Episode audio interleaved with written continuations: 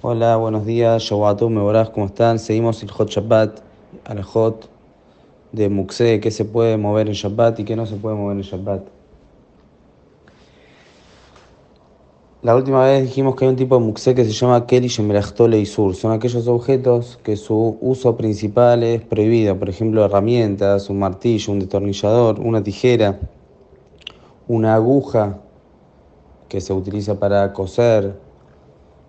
o una virome, cosas electrónicas, cualquier tipo de estas cosas que su uso principal es algo prohibido, en eh, que no se puede utilizar en Shabbat, entonces también entra dentro de la norma de Keli y Sur. Son objetos que no se pueden mover en Shabbat. A diferencia de objetos que su uso es permitido, este tipo de objetos no se puede mover aunque tenga una sospecha que en el lugar donde está se puede perder porque está en algún lugar medio que me lo pueden robar, que se puede perder o que se puede arruinar, por más que corra ese riesgo, está prohibido en Shabbat moverlo. por ejemplo, si uno dejó el teléfono o dejó eh, un control remoto, lo que sea, en un lugar, no sé, que le está dando el sol o que se está por mojar o cualquier otra cosa, no está permitido moverlo en Shabbat. De todas maneras, en esos casos que él tiene miedo que se le vaya a arruinar aquel objeto, sí tiene permitido pedirle a un goy que lo mueva.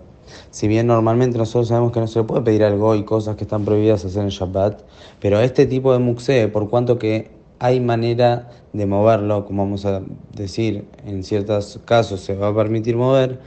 entonces se le va a poder pedir al goy que lo mueva aún en esta situación que el Yehudi mismo no lo puede mover. Entonces, si yo veo que algo se me va a arruinar por el lugar donde está, o que se puede llegar a caer porque alguien está en un lugar que corre riesgo que se caiga y se rompa, o que me lo puede, se va a perder, lo que sea, cualquier tipo de riesgo que tenga que ver con el objeto, va a estar permitido pedirle al GOI que lo agarre y que lo ponga en un lugar seguro. Otro caso que eh, se permite, por ejemplo, no hay un GOI, entonces quiere eh, mover este objeto para que no se pierda, para que no se le arruine o lo que sea, una manera de permitir lo que dice la alajá, que se le pone encima un pan o se le pone un objeto permitido. Entonces, cuando vos le pones encima de ese muxé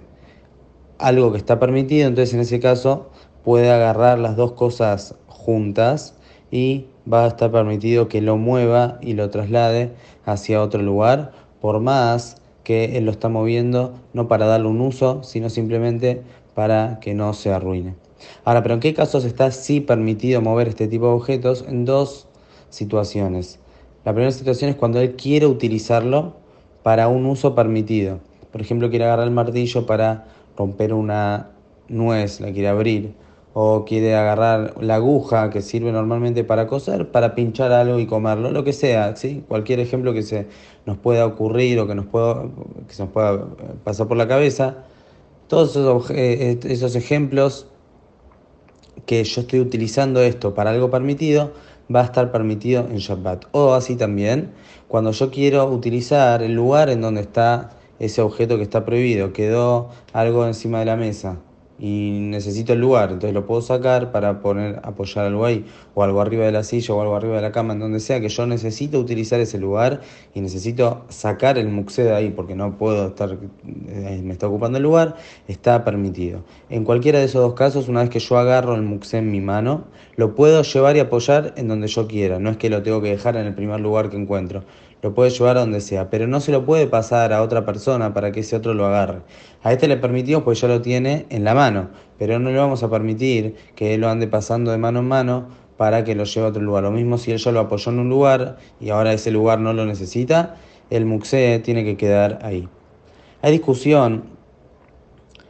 ¿qué pasa, por ejemplo, eh, si él quiere utilizar este muxé para algo permitido, como dijimos, para un uso permitido, pero él podría eh, prescindir de su uso, o sea, no puede arreglársela de otra manera, tiene permitido o no tiene permitido. Entonces, sobre esto hay opiniones, la alajade es que se puede permitir, por cuanto que él ahora lo está utilizando de manera permitida, por más que podría arreglárselas de otra manera está permitido. Lo mismo, si él tiene una silla ocupada con algo en Muxe, tiene otra silla, pero él se quiere sentar acá, no le obligamos a que se vaya a sentar en la otra silla y tiene permitido utilizar la silla en donde está y extraer y sacar de ahí el Muxe que le está ocupando el lugar. Esto es más o menos la regla de lo que es Keli Shemelachto Leisur. Aquellos objetos que son Muxe porque su uso cotidiano y su uso normal, su, su función es para cualquiera de estas cosas. Dentro de eso, por ejemplo, puede estar la llave del auto. La llave del auto, que su función es abrir el auto y ni siquiera hoy en día cualquier auto, aunque yo solamente quisiera abrir la puerta, se encienden luces. O sea, la llave del auto seguro que es muxe. Entonces, en ese caso, no va a estar permitido moverlo, salvo en estas situaciones que estamos hablando. Y si quedó en un lugar que tengo miedo que se pierda o que me lo roben, lo que sea, entonces la manera de moverlo va a ser o por intermedio de un GOI o por intermedio de que le apoye encima un objeto permitido y ahí agarra las dos cosas juntas. Que tengan una muy buena semana.